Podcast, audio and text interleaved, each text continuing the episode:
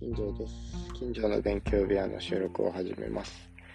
え今回は、えサトウキビ、コーヒー、カカオ、お茶に焦点を当ててお話をしたいと思います。えなぜこれらに焦点を当てるのかというところをまずお話ししたいんですけれども、えー、仕事に聞く教養としての世界史という本を読んでいる中で、えー、その中に、えー、産業革命期のイギリスのことについての記述がありました。イギリスは労働者に、えー、バター付きのパンを食べて砂糖入りの紅茶を飲むことで、えー、長時間働かせていたということなんですけれども、ま、このお茶の中に、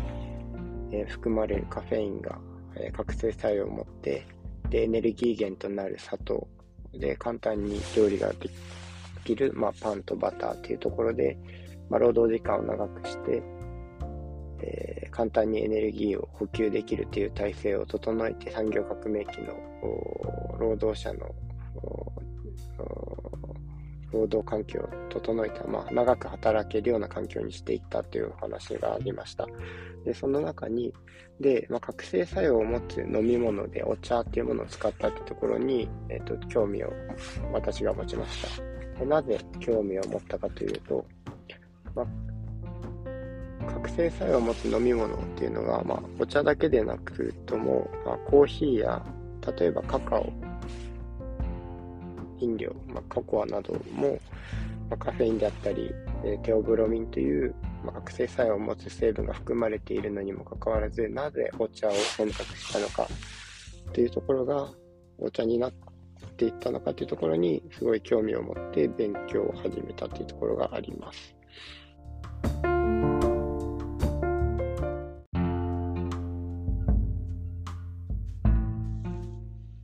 はじめに、えー、サトウキビについて、サトウキビと砂糖についてお話をしたいと思います。えっ、ー、と、なぜ、まあ、サトウキビからお話を始めるかということなんですけれども、まあ、コーヒーとカカオ、まあ、お茶は中国が原産地なんですけれども、コーヒーとカカオとサトウキビに関しては、えー、大航海時代以降に、まあ、世界経済が一つにつながっていく過程で、まあ、中南米で、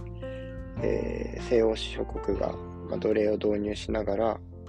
プランテーションを作って、えー、これサトウキビ、コーヒー、カカオを栽培して、えー、自国に輸入していたという、あなんだ事実があります。で、まあ、コーヒーもカカオもお茶も、まあ、砂糖を入れて飲むことが多くえー、まあ、好まれたというところから、まあ、この3つはセットでちょっと勉強してみようというところで、えー、サトウキビの話から始めたいと思います。まあ、サトウキビの原産地はニューギニア、えーと、ニューギニア、えー、東南アジアのニューギニアなんですけれども、まあ、そこで2000紀元前2500年頃に、まあ、今主に利用されている高気種と呼ばれる、えー、まあ、生物種、サトウキビの種が誕生したようです。で、このサトウキビは、まあ、ニューギニアで、原産地はニューギニアになっているんですけれども、現在主に生産している、大々的に生産している国としては、まあ、上位からブラジル、インド、中国、タイというような国々が、あ今現在たくさん生産しています。で、こう紀元前2500年にニューギニアで誕生したサトウキビは紀元前1000年頃にはインドに伝播します。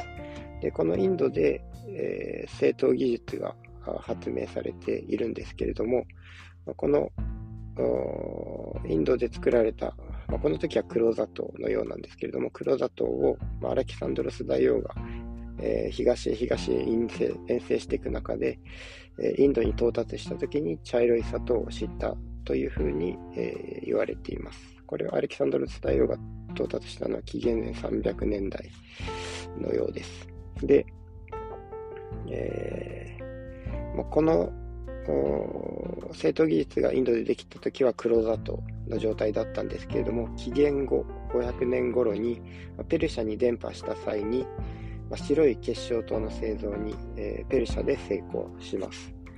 で、えー、この頃に起こったイスラム教の広がりとともに、紀元後600年から800年に地中海沿岸に砂糖の、砂糖きびの栽培と製糖技術が伝播していくということになっています。で、えキプロスやクレタ、シチリアなどの地中海東の島で栽培が盛んに行われたようです。で紀元後1100年から1300年の西ヨーロッパ諸国の十字軍衛星で砂糖と製糖技術が、まあ、西ヨーロッパ諸国にももたさらもたらされたとなっていると言われています。はい、で、えっ、と、紀元後1100年、1400年代には、まあ、大航海時代に突入して、まあえー、中南米、えー、カリブ海諸国に西ヨーロッパが、西ヨーロッパ諸国がそれらの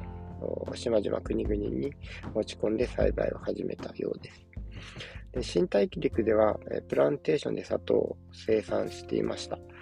で砂糖生産は、えー、農業と工業がまあ合わさったような形態だというふうに考えられています。まあ、植え付けから収穫するまでが農業。で、収穫したものをすぐに絞り出して加熱して加工することをしないと、まあ、どんどん劣化して砂糖にでならないというところで、この収穫後のジュースを絞り出して加熱して加工するというところがとても工業的なものだったと言われています。で、この砂糖プランテーションはかなり早い段階での早炊きの工業化で資本主義に至るプロセスの始まりとみなすことも可能ではないかというふうにある本では記載してありました。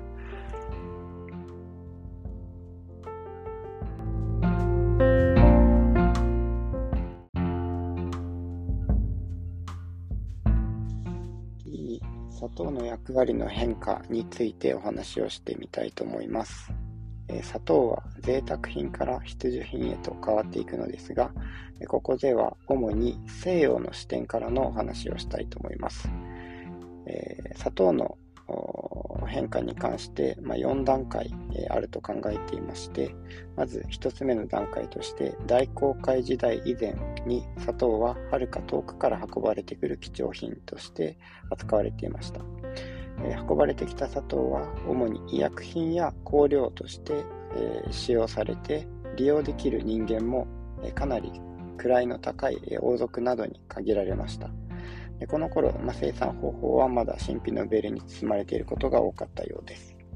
で次に第2段階なんですけれども、この時代に、えー、は大航海時代になって、えー、西洋列強の手でサトウキビが海外の、えー、熱帯地域で熱帯地域の植民地でプランテーションで栽培される、え、ことによって、え生産量が上がるという段階になります。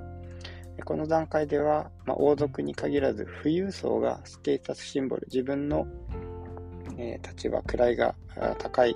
象徴として砂糖を消費しました。この時期に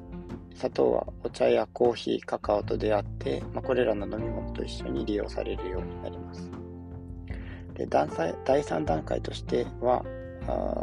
19世紀以降に天才を用いた製糖技術が確立されて、世界中で生産されることが可能になりました。まあ、このことによって、まあ、低コスト商品となって大衆的な甘味料、保存料として使用することができました。で、えー、サトウキビが熱帯地域で栽培されるのに対して、天才は温帯地域でも栽培できるということから、まあ、全世界で砂糖が生産できるようになったきっかけになったと考えられます。で、この天才が、こう、栽培、天才を用いた栽培技術、製糖技術が確立されたきっかけとして私が面白いなと思ったことが、まあ、ナポレオンの大陸封鎖が、えー、関係しているというところでした。まあえー、イギリスと敵対していたフランス、ナポレオンは、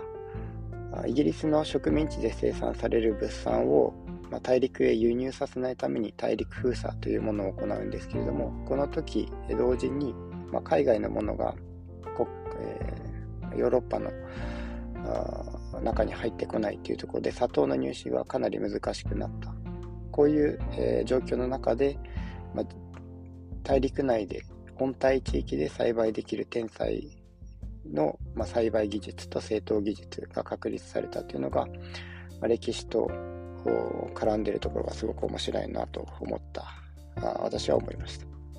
で最後に第4段階なんですけれどもこれは、えー、第二次世界大戦後以降になってくると思うんですけれども、まあ、このじこの時代になると特に先進国では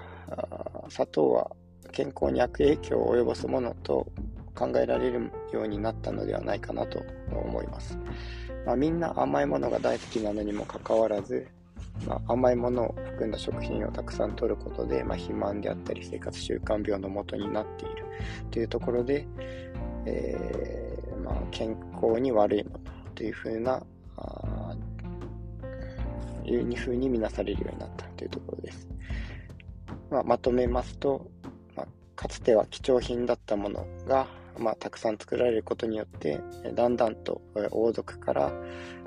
富裕層にそれから一般庶民にというところになって一般庶民もたくさん利用できるようになってまあ貴重品だったものが逆に取りすぎると良くないものちょっと体に悪いものというような人間の見方の変化も、え、変わったのかなというふうに思います。